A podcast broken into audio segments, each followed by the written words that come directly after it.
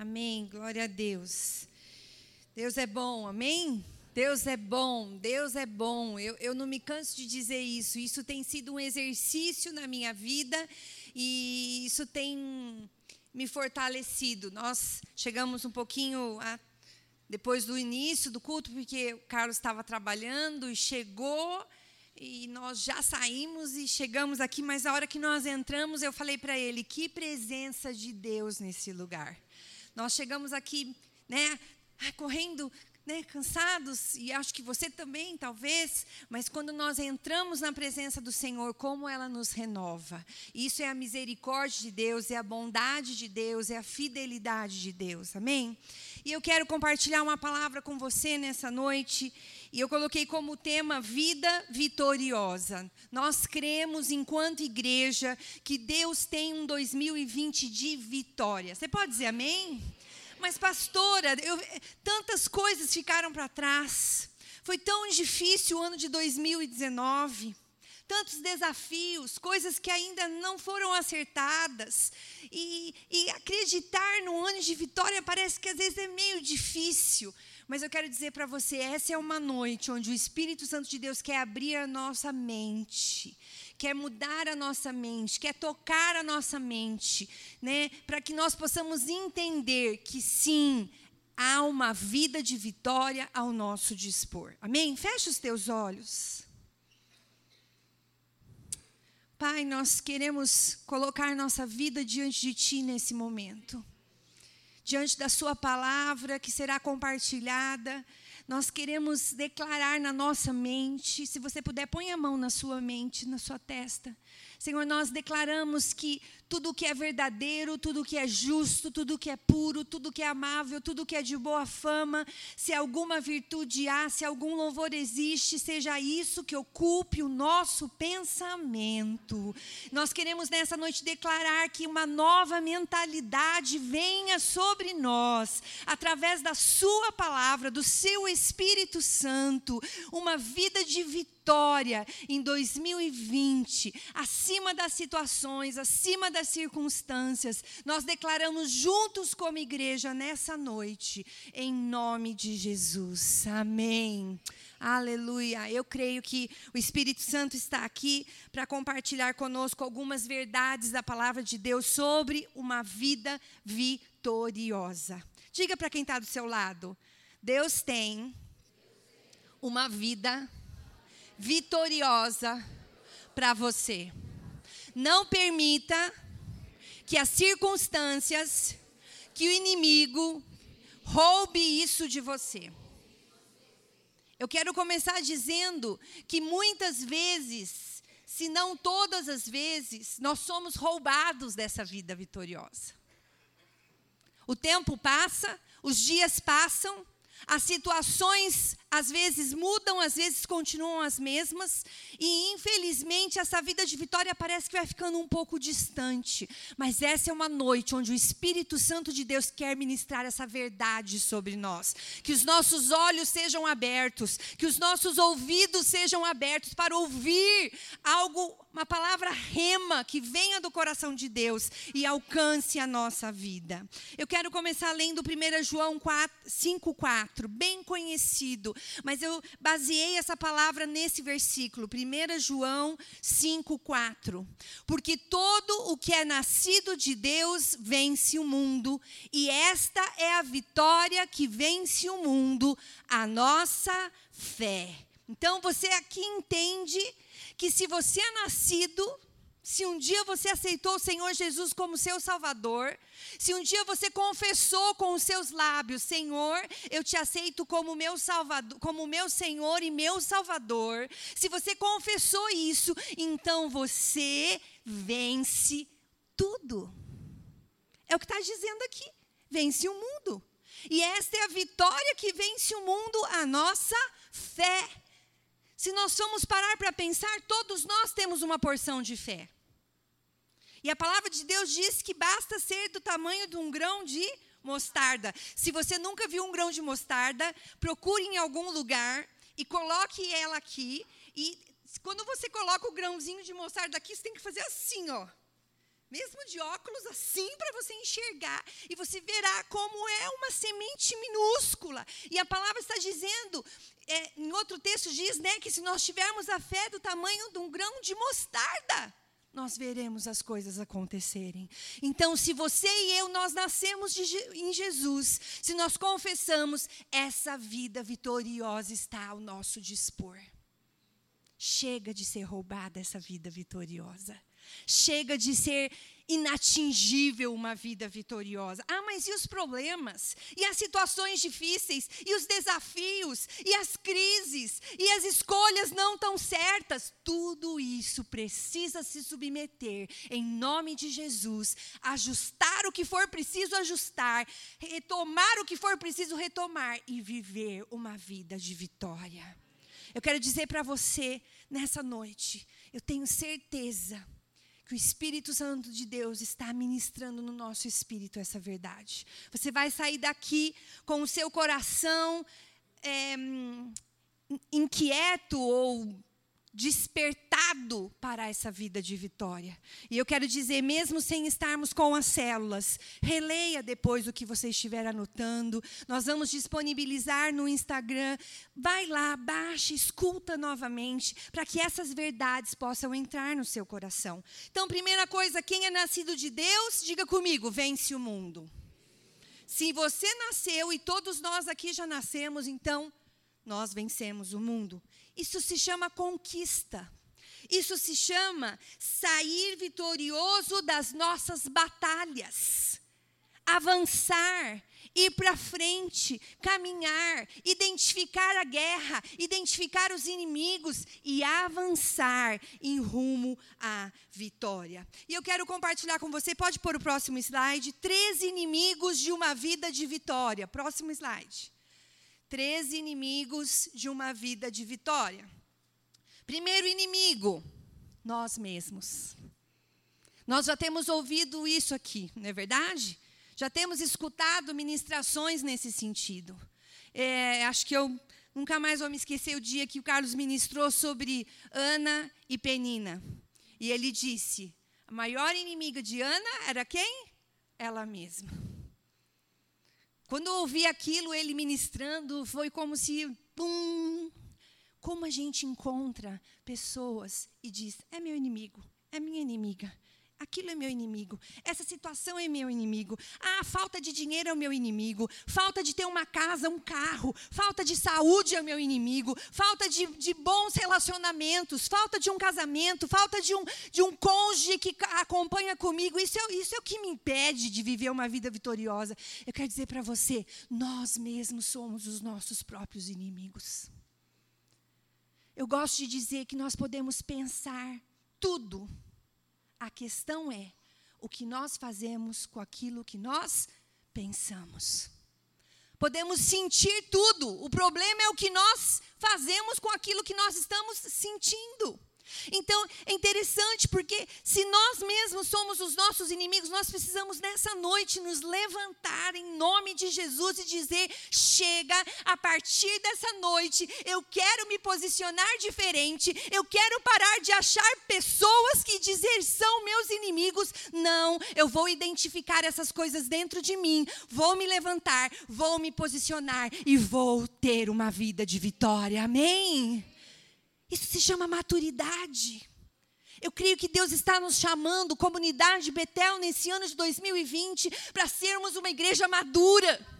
Chega de diz que me diz que, chega de coitadinho, chega de que passou e não me cumprimentou, chega de que passou e não falou comigo, chega de que não me telefonou. Deixemos as coisas de criança para trás e avancemos para uma vida de maturidade. E a vida de maturidade nos leva a uma vida de vitória, mas para entrarmos nessa vida de vitória, precisamos lutar contra nós mesmos.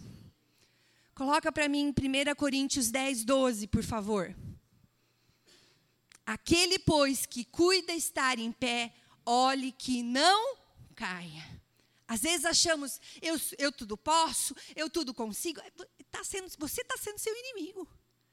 Orgulhoso, autossuficiente, independente. Ah, eu não preciso de ninguém, eu não preciso da célula, eu não preciso da igreja, eu não preciso do pastor, eu não preciso do líder, eu não preciso me submeter. Ah, não, meu chefe está ali, eu estou ali para tentar ganhar o meu recurso, ir para minha casa, eu vou. Ah, não.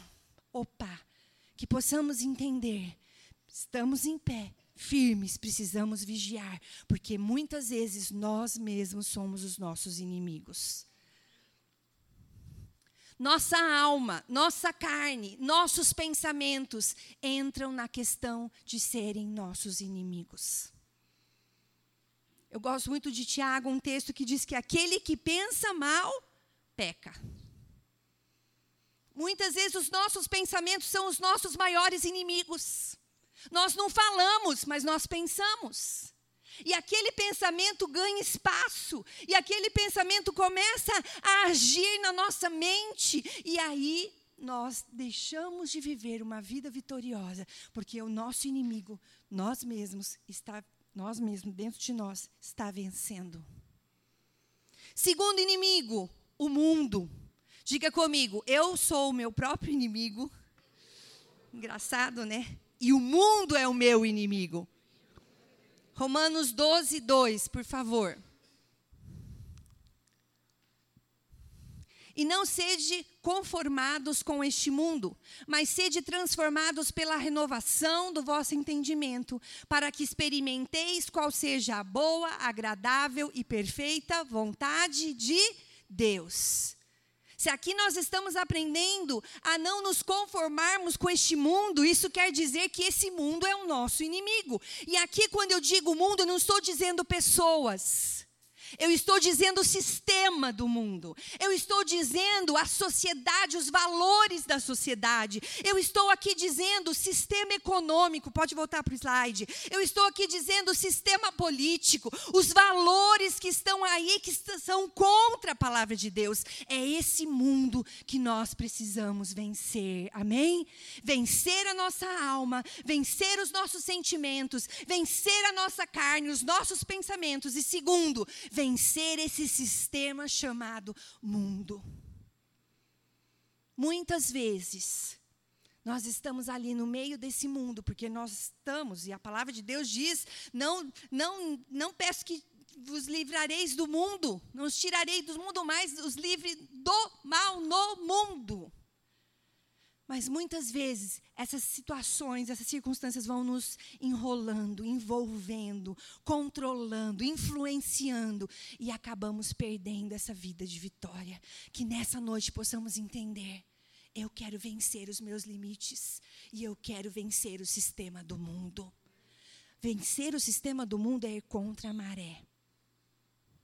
Todo mundo está dizendo que está certo e você sabe que está errado, porque a palavra de Deus diz que está errado. Você se levanta, você se posiciona e você diz: desculpa, eu não creio, com licença, eu vou sair, estou me retirando. Ai, pastora, mas nós vamos ser muito indesejáveis. Você pode falar tudo o que você quiser em amor. Aí a gente não vive uma vida de vitória, a gente não sabe por quê. Porque nós não estamos nos posicionando. Nós não estamos pondo limite entre o que é do mundo, entre o sistema do mundo, entre a nossa alma, os nossos pensamentos, os nossos sentimentos, a nossa carne, os nossos pecados, as nossas vontades que não condizem com a palavra de Deus. Nós não estamos pondo limite, nós estamos permitindo que tudo isso nos alcance e nos influencie. Coloca para mim 1 João 2,16, por favor. Porque tudo o que há no mundo, a concupiscência da carne, a concupiscência dos olhos e a soberba da vida, não é do Pai, mas do mundo. Mais uma vez, há um outro versículo dizendo sobre essa questão do mundo sistema. Nós estamos no mundo, mas não podemos deixar que ele nos controle. E um terceiro inimigo é o diabo partir do momento que você aceitou o Senhor Jesus como seu Salvador, ele se tornou seu inimigo. E a Bíblia diz que ele anda ao nosso derredor tentando nos tragar. Ele quer tragar o pensamento, ele quer tragar o sentimento, ele quer tragar a memória, ele quer tragar as suas atitudes. Ai, mas, ai, não sei, tô, ai, estou me sentindo tão mal hoje. Levante-se, repreenda esse inimigo, posicione-se e viva uma vida de vitória. Quantas vezes eu tenho lutas nas madrugadas, eu acordo, às vezes oprimida, e eu levanto devagarinho e vou lá para a sala, acendo a luz e eu começo a lutar. É um inimigo que está ali tentando me tragar. E às vezes eu não consigo orar em português, eu só consigo orar em línguas. E eu começo a orar em línguas. E às vezes eu até me posiciono assim, ó.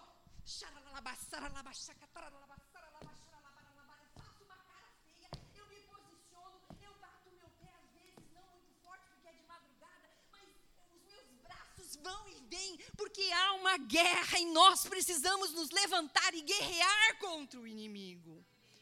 Senão ele me oprime.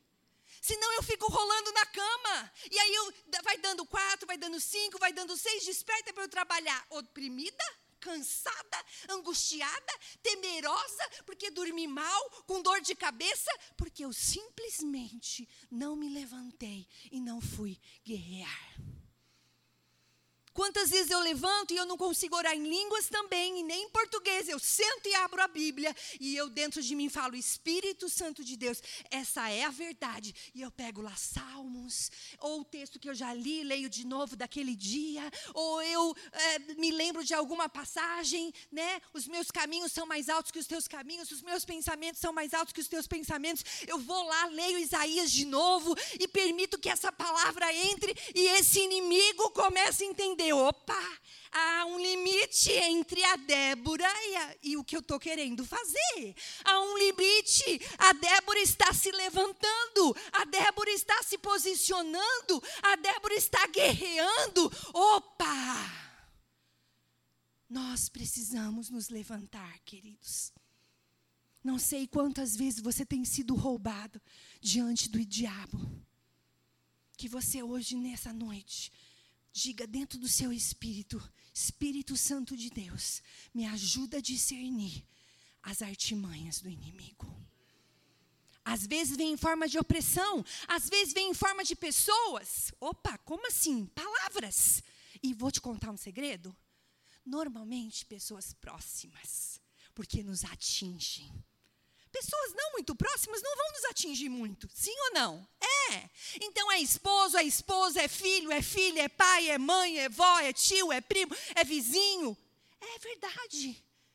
Se há uma brecha, o inimigo vem e ele diz: ah, tem um certo limite na Débora, mas deixa eu tentar de outra forma. Eu vou usar essa pessoa e vou lançar uma palavra que vai gerar um sentimento nela, que vai consumir a vida dela, e eu vou ganhar espaço.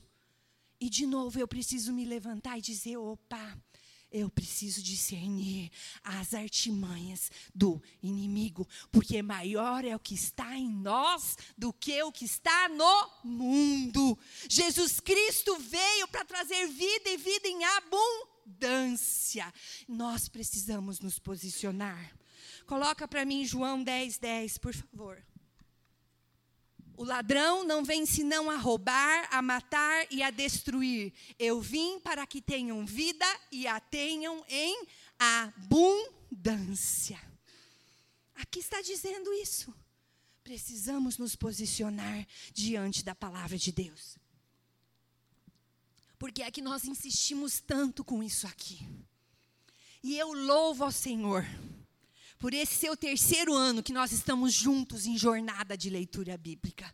Eu louvo ao Senhor, porque pegar a palavra do Senhor, sentar e ler, é a mesma coisa que nós estivéssemos dando uns tapas na cara dos nossos inimigos. Sejam eles nós mesmos, sejam eles o sistema do mundo, seja ele o nosso próprio inimigo, diabo nós estamos dizendo para Ele: maior é o que está em nós do que o que está no mundo. Eu faço escolhas corretas, eu busco o reino de Deus em primeiro lugar, e como consequência, não como troca, todas as outras coisas me serão acrescentadas. Isso é uma vida de vitória. Mas muitas vezes nós estamos na igreja, na célula, Podemos ser um líder em treinamento, podemos ser um líder. Até nós, pastores, temos que vigiar, porque mesmo nós estamos lá e de repente, opa, uma coisa nos rouba. Opa, a alegria é roubada, a paz é roubada, a segurança. Nossa, eu sempre fui tão segura, agora estou me sentindo insegura, com medo, com receio. Levante-se, guerreie e vença as situações que estão ao seu redor. Ah, Ai, ai, minha líder, você pode orar por mim? Estou precisando de oração. Amém? Precisamos uns dos outros. O corpo está aqui para te ajudar, o corpo está aqui para te fortalecer, mas você também precisa se posicionar. Ó, oh, líder, estou em luta, guerreando, firme, mas me ajuda, ora por mim. É diferente do que, ai, sabe, ai, estou com tantos problemas, ai, está tão difícil. Nós, nós somos alma. O salmista diz: Porque estás abatida a minha alma, porque te perguntas dentro em mim, espere em Deus, pois ainda louvarei a Ele o meu auxílio e o Deus meu. O salmista estava num momento angustiante, provavelmente, num momento de desafio, como eu e você passamos, mas ele disse: Alma, aquieta-te, porque há um Salvador, há um Redentor, há alguém que olha por mim, há alguém que está a meu favor. Isso é vida de vitória. Se deixamos de fazer isso, deixamos de viver a vida de vitória.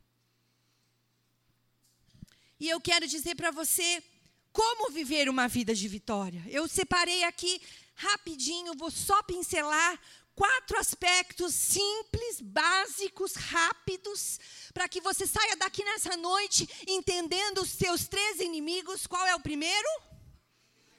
Eu mesmo. Segundo, sistema e não pessoas. Terceiro, vocês perceberam que em nenhum momento o seu cônjuge é seu inimigo?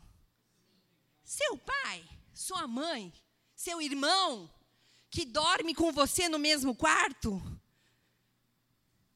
Não. Nós mesmos, o sistema mundo e o diabo. E agora eu quero compartilhar então com você quatro estratégias de como viver uma vida vitoriosa. Primeira, usando as armas corretas. Diga comigo, existem armas corretas. Eu já disse isso aqui algumas vezes, mas eu gosto muito desse exemplo, que inclusive eu aprendi ele no MMI há tantos anos atrás. Se você quer parafusar algo, você pode usar a chave de fenda, você vai ser certeiro, virou. Ou você pode pegar uma faca. Você vai conseguir parafusar com a faca? Vai, mas vai ser fácil?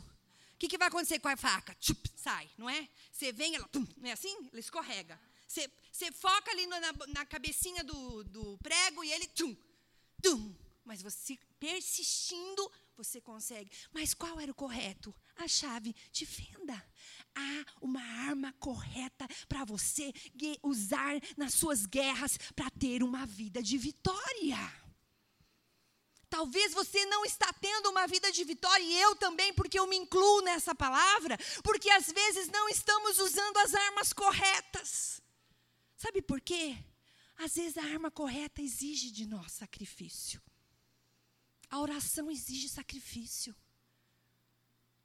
Ah, não tenho tempo. Trabalho um monte, coitada de mim, chego cansada com um monte de coisa para fazer em casa. Pois é, exige sacrifício. Vá orar. Vai ler a Bíblia. Faça um jejum. Quanto tempo faz que você não faz jejum? Mas, pastor, eu nem sei que negócio é esse de jejum, não entendo muito bem isso. Então, vamos te ajudar a entender o que é o jejum. É uma prática importante para nos posicionarmos diante desse mundo, diante de nós mesmos e diante do nosso inimigo, o diabo. Então precisamos usar as armas corretas. E as armas corretas são chamadas espirituais. Diga comigo, espirituais. Se você tem usado armas naturais, tá aí um dos porquê você não tem conseguido viver constantemente uma vida de vitória. Não estou dizendo que você não tenha momentos de vitória, mas estou dizendo vida de vitória. Vida é constante, vida é no meio do desafio, vida é no meio da situação difícil. Está doendo, posso chorar, eu posso me angustiar, eu posso me abater, mas nunca vou desmorecer, mas nunca vou perder a esperança, mas a minha atitude vai ser positiva, vai ser de fé, de ousadia, porque eu sei em quem eu tenho crido e porque eu uso as armas corretas. Olha que interessante, texto bem conhecido, eu coloquei na versão do NVI. 2 Coríntios 10, 3 a 5. Pois, embora vivamos como homens, não lutamos segundo os padrões humanos. As armas com as quais lutamos não são humanas, ao contrário, são poderosas em Deus para destruir fortalezas. Destruímos argumentos e toda pretensão que se levanta contra o conhecimento de Deus, e levamos cativo todo o pensamento para torná-lo obediente a Cristo. Quando usamos armas carnais, greve de silêncio, Indiferença, superioridade. É arma? É arma? Você usa essa arma. Você está se sentindo mal, então você quer mostrar que você é superior. Você pode, você consegue. Em você mesmo. E aí que está o erro. Você pode em Jesus. Mas às vezes usamos armas naturais. E nós não vamos chegar a lugar nenhum. Não vamos vencer essas guerras. Vamos continuar numa vida cristã, indo à célula, vindo aos domingos, vindo à reunião de oração, lendo até a Bíblia e orando, mas não desfrutando de uma vida de vitória. Mas essa é a noite que nós vamos nos posicionar. Essa é a noite onde o Espírito Santo está mudando a nossa mentalidade, ele está mudando o que nós pensamos, ele está mudando as nossas memórias do ano de 2019 e nós vamos nos posicionar diante daquilo que ele tem nos compartilhado nessa noite. Armas corretas. Vou deixar uma tarefa para você. No seu dia a dia quando você identificar uma arma que não é espiritual, vai lá no seu caderninho, escreve lá. Gritaria com os filhos é uma arma, mas não é espiritual. Cara feia para o cônjuge é uma arma, mas não é espiritual. Dedurar, ficar falando demais, insistir, ser inconsequente numa situação que já foi resolvida. Arma errada, escreve lá no seu caderninho. E muitas vezes, quando nós fazemos isso, nós já estamos dizendo: Senhor, me livra dessa situação. Eu quero pôr para fora do meu coração. Eu quero pôr para fora das minhas emoções. Eu quero pôr para fora da minha família. Porque se eu estou vivendo isso nessa casa, provavelmente os meus familiares podem ser atingidos por isso. Mas eu vou me posicionar. Eu quero usar as armas corretas. Você que é batizado no Espírito Santo, preciso orar em línguas todos os dias. Isso é uma arma. A oração em língua ninguém entende, só o Espírito Santo. Ele sabe o que nós estamos orando. É uma arma poderosa, o diabo não entende. Ele não sabe o que você está orando. Olha, presta atenção no que eu estou compartilhando com você. Nós estamos diante de uma arma poderosa que nós podemos usar contra o nosso inimigo diabo, contra o sistema mundo, contra nós mesmos. Mas muitas vezes ela está lá guardadinha. Ah, só quando eu sentir o Espírito Santo forte dentro de mim Amém. Quando você sentir e chorar, ore mesmo em línguas. Mas quando você não sentir, também se levante e ore em línguas. Gemidos inexprimíveis. Você vai vencer lutas que você não tem vencido. Você vai alcançar vitórias que você não tem alcançado por causa da arma correta que está ao seu dispor. E você que não ora em línguas, ou foi batizado e faz tempo que não ora, busque a ajuda de algum irmão e diga: Eu quero ser renovado nas línguas. Eu preciso ativar essa arma que está ao meu dispor, que é meu direito, que me impõe para dentro de uma vida vitoriosa. Eu quero avançar diante disso. Às vezes nós oramos em língua quando há uma necessidade só. Nós precisamos aprender a orar em línguas constantemente. Isso é algo que vem do coração de Deus. Segunda, segundo aspecto, viver o presente. Usar as armas corretas e viver o presente. Deixa eu te dizer uma coisa. Quando você fica vivendo o passado, quando você fica vivendo o futuro, passado, ah, era tão bom. Ai, como era bom aquilo. Mas eu perdi. Eu não tenho mais. Ah, foi me roubado, foi me tirado. Isso é viver o passado. Ou então você começa a viver o futuro. Quando eu tiver um bom salário, quando eu tiver um carro melhor, quando eu. Ah, ah, se, se, se, se. E o passado já passou. E o futuro a Deus pertence. E o presente que nós temos que viver, nós não estamos vivendo. Por isso, nós não alcançamos uma vida de vitória. Difícil encararmos isso, mas é a realidade. Mas o Espírito Santo de Deus está aqui nessa noite para nos pegar no colo e dizer: Eu vou te ajudar. Chega, Débora, de viver o passado. Chega, Débora, de viver o futuro. Débora, eu vou te ajudar em 2019 a você viver o presente.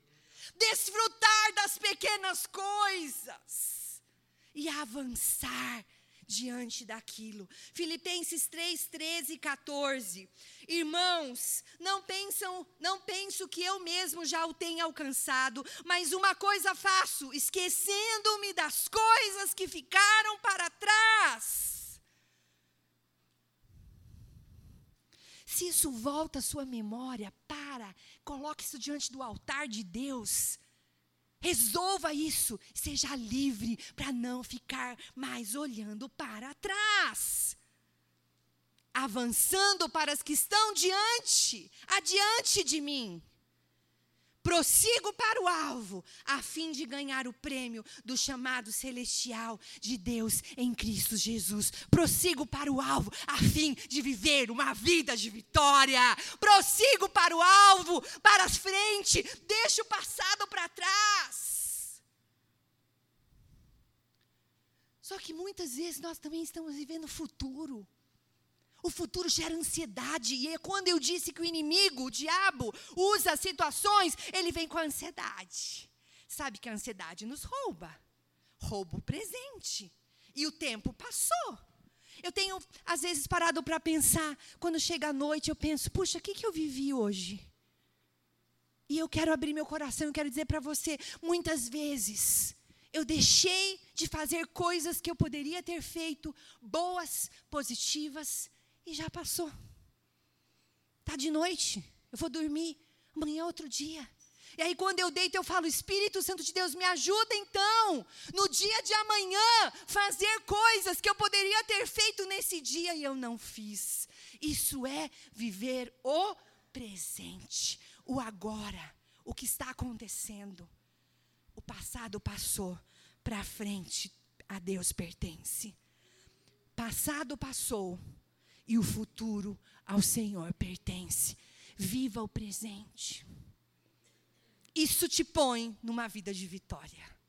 Isso te impulsiona a desenvolver uma vida de vitória quando você se posiciona. Se há coisas do passado que você precisa resolver, peça ajuda. Essa semana uma irmã me ligou e falou: "Ai, eu estou vencendo meu orgulho e eu preciso de ajuda". Falei: "Que bom, querida, que você está me ligando" tem orado por você, que bom.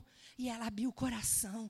Nós precisamos pedir ajuda. Não é vergonha pedir ajuda. Corpo é dependência uns dos outros. As portas do inferno não prevalecem contra o Rogério e a Ju lá na casa deles. Os dois. É? Não. Ah, lá o Abner e a Débora na casa deles. É? Quando a igreja está reunida, as portas do inferno não prevalecem. Precisamos entender Viver o passado não nos leva a nada. E se precisamos de ajuda, peça ajuda. Ah, você está com uma crise de ansiedade. Às vezes, essa crise de ansiedade evolui e vira outras enfermidades, vamos dizer assim, emocionais. Precisa pedir ajuda. Meu irmão, estou muito ansioso. Está muito difícil para mim. Pega a palavra de Deus, digita lá no Google antes. Versículos sobre descanso. Ou versículos sobre ansiedade. Faz isso. Leia uma listinha de versículos. Anote. Leia. Confesse. Lê de novo. Lê mais uma vez. Confessa mais uma vez. Permita que, a, que essa palavra entre dentro do seu coração. E isso são armas espirituais corretas que te colocam para dentro de uma vida de vitória. Deus está no controle e quer nos levar a uma vida de vitória. Terceira questão: dependendo de Deus e da Sua palavra, vivemos uma vida vitoriosa quando dependemos de Deus e da Sua palavra. Por isso, esse, esse, esse, essa forma de te animar, de te encorajar a ler a palavra de Deus. Coloca para mim Isaías 41, 13, por favor. Porque eu, o Senhor teu Deus, te tomo pela tua mão direita e te digo, vamos ler juntos? Não temas, eu te ajudo. Esse é o Deus que você serve. Esse é o Deus que te põe para uma vida de vitória. Mas você precisa depender dele. Você precisa dizer para ele: Deus me ajuda. Às vezes, via o irmão, é a via é o caminho. Às vezes você mesmo, Deus me sustenta, Deus me socorre. Em vez de você só reclamar, em vez de você só abrir sua boca e ficar né, murmurando, levante as suas mãos e diga: Deus me ajuda, me socorre. Isso é depender de Deus. Coloca para mim, por favor, Romanos 10, 17. Romanos 10, 17. De sorte que a fé é pelo ouvir e ouvir pela palavra de Deus. Precisamos depender dessa palavra, porque é ela que gera fé no nosso coração. Precisamos depender dessa palavra todo dia, todo dia um pouquinho, todo dia um pouquinho. Não sei se você parou para pensar, mas esse ano nós vamos ler pelo menos 12 vezes Provérbios. Porque vai acabar um mês, vai começar o outro, começa de novo. E acaba um mês e começa o outro, começa de novo. O mesmo Provérbios que tem 31 capítulos. E o mês tem 30, 31, 29. Por quê? Porque essa palavra é que gera fé no nosso coração. Vamos ler várias vezes o mesmo texto, vamos ler várias vezes a mesma questão, mas a cada vez que lermos, aquilo será renovação para nossa mente, aquilo será renovação para uma vida de vitória, aquilo fará com que usemos as armas espirituais em função daquilo que está diante de nós. Leia todo dia. E eu coloquei uma frase nesse slide: independência é morte.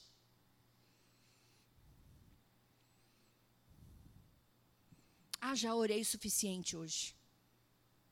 Já li o suficiente hoje. Tá de folga?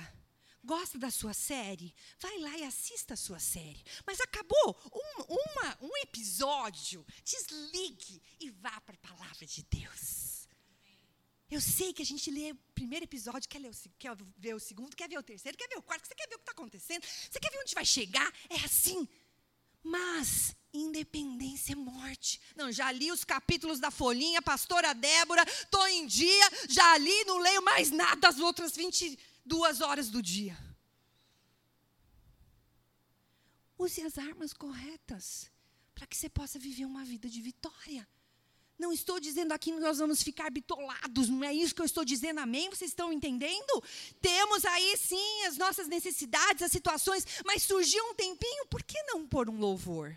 Surgiu um tempinho, por que não pegar um livro para ler? Um livro cristão, que vai te edificar, que vai te fortalecer. Por, sobrou um tempinho, por que não? Ler, sei lá, uh, Ruth, Esther, que são livros pequenos. E aquilo pode te animar, é uma história, e numa sentada você lê e aprende alguma coisa com isso. Deus está falando conosco nessa noite. Independência é morte. Vamos viver uma vida em 2020 de vitória. Mas precisamos nos posicionar. E o último que eu quero falar: viver uma vida de vitória. Como viver uma vida vitoriosa? Pela graça de Deus. É a graça de Deus que te põe numa vida vitoriosa. Mas, pastora, você acabou de falar que eu tenho que guerrear. Você acabou de falar que eu tenho que lutar. Você acabou que eu não estou entendendo. Pois é, porque a vida cristã é assim. É pela graça. Só que eu quero te mostrar dois aspectos dessa graça. Um se encaixa em tudo isso que eu falei. E o outro se encaixa nessa graça que vem de Deus. Primeira definição que eu quero dizer para você: graça favor que flui de Deus como demonstração prática do seu amor, sem merecimento e sem mérito. Ah, o Robson está muito bonzinho essa semana, então eu vou compartilhar um pouco da minha graça com o Robson. Não é assim que funciona. Ah, Deus não é assim, o nosso Deus não é assim. A graça de Deus está sobre a vida do Robson ao dispor dele a hora que ele precisar porque essa é a graça de Deus, é a graça que vem e nos alcança, é a graça que nos coloca na cruz e nos dá a vida eterna, é a graça que nos faz sermos filhos de Deus, é a graça que nos faz vencer o mundo, é a graça que vem de Deus. Mas existe um segundo aspecto, pode pôr o próximo slide. Solta a primeira, que é a graça, e aí, e agora para. Então é o que eu disse é a graça que nos concede a salvação, é a graça que nos põe de pé, é a graça que nos faz sermos filhos, amém?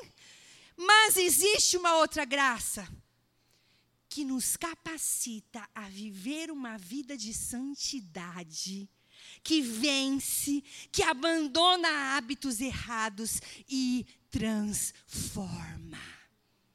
A graça tem duas pernas, vamos dizer assim é a graça que vem do trono de Deus, imerecida. Pecador eu sou, errei de novo, mas se eu me humilhar e se eu for até Deus, o que está de meu dispor? A graça dele. Ai, mas será? Mas, né? Essa semana eu tive uma experiência que eu, brincando, falei uma coisa errada. Mas mexeu muito comigo aquilo. E parecia que depois eu ficava me sentindo assim, ai, será que Deus me perdoou mesmo? Será que, será que Deus me perdoou mesmo? Mas não foi só uma brincadeira, não foi do meu coração, mas foi uma coisa em família que nós estávamos vivendo. E eu falei, ai, e depois passou. E aí eu fiquei pensando, puxa, essa é a misericórdia de Deus, essa é a graça de Deus. Que se eu venho com o coração quebrantado, se eu me posiciono como Ana, mãe de Samuel, que ia lá e chorava e chorava e se quebrantava e se colocava diante do Senhor e voltava. E depois ia lá de novo, até que uma hora a graça e a misericórdia do Senhor alcançou a vida dela. É assim que nós precisamos fazer todo dia. Há uma porção aos domingos, mas não é uma porção para a semana toda. Hoje é o primeiro dia da semana, eu gosto de lembrar isso. Eu, eu, penso muito nisso. Domingo, primeiro dia da minha semana, eu na, estou na casa de Deus, estou buscando, estou tendo comunhão. Primeiro dia da minha semana, não tem como ser uma semana de bênção. Mas, Débora, então você não tem semana difícil? Eu tenho. Mas mesmo na semana difícil, há algo dentro de mim que me coloca em pé. Há uma graça que me sustenta, há uma misericórdia que me levanta. Eu posso estar abatida, eu posso estar cansada, eu posso estar até entristecida, mas eu não estou decepcionada, mas eu não perco as minhas esperanças, porque eu sei no Deus em quem eu tenho crido. É fé, é fé que, se, que te impulsiona, é fé que vem dos 300 365 dias de 2019 que você leu a Bíblia, aquela porção de fé, dos 300 dias que você leu a Bíblia, dos 250 dias que você leu a Bíblia, dos 180 dias que você leu a Bíblia, dos 5 dias que você leu a Bíblia, de um dia que você leu a Bíblia. Isso se chama graça de Deus. Mas também é uma graça que nos capacita a escolhas. Eu não vou ler um dia em 2020. Eu vou ler 360 e quantos? Seis dias. Quantos estão entendendo?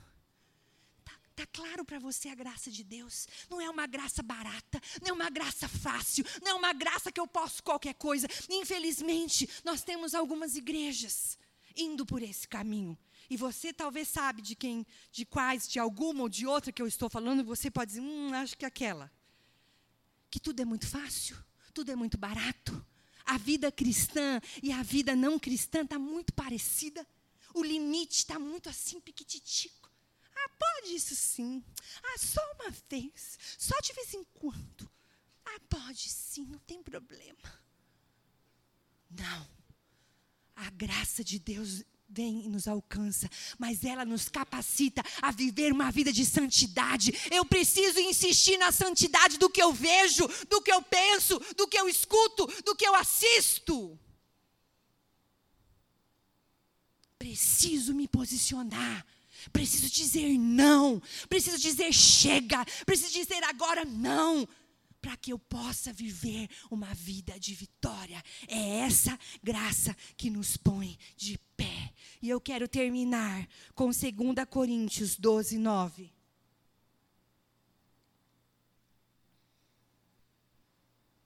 E disse-me: A minha graça te basta porque o meu poder se aperfeiçoa na fraqueza é na fraqueza, são nos dias difíceis, são nos dias que você acorda sem vontade de acordar, são nos dias que falta recursos na sua casa, são nos dias onde você fala, ai, seu cônjuge entende B, são nos dias de adversidade, são nos dias de rejeição, de inferioridade, de pequenez, de tristeza, de angústia, que essa graça se aperfeiçoa em nós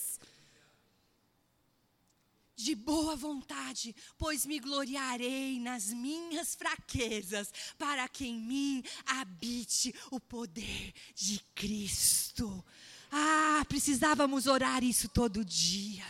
Precisávamos ler esse 2 Coríntios 12, 9 todos os dias e dizer: Senhor, diante dos desafios desse dia, dessa manhã, dessa tarde, dessa noite, no meu trabalho, na minha escola, na minha família, com os meus vizinhos, na minha vida financeira, na minha saúde, eu vou entender que a graça de Deus está ao meu dispor no meio da minha fraqueza. Isso é viver uma vida de vitória. Isso é ser vitorioso. Vitorioso não é que nada vai nos acontecer de difícil. Não é isso. Vida vitoriosa não quer dizer que é tudo mil maravilhas, tudo muito bom, tudo muito dez. Não é isso. Vida de vitória significa que a graça de Deus nos capacita, que a graça de Deus nos alcança e nos envolve de forma sobrenatural. Fecha os teus olhos, sentados mesmo. Eu queria que você fechasse os seus olhos e pudesse pensar nos três inimigos que eu te falei. Pudesse pensar nas atitudes que você precisa ter corretas no meio da situação. Primeiro inimigo, você mesmo. O mundo enquanto sistema. O inimigo, o diabo. São os três inimigos que você precisa nessa noite encarar e dizer: Espírito Santo de Deus, eu quero discernir esses inimigos na minha vida e eu quero me posicionar, porque eu quero viver uma vida de vitória em 2020.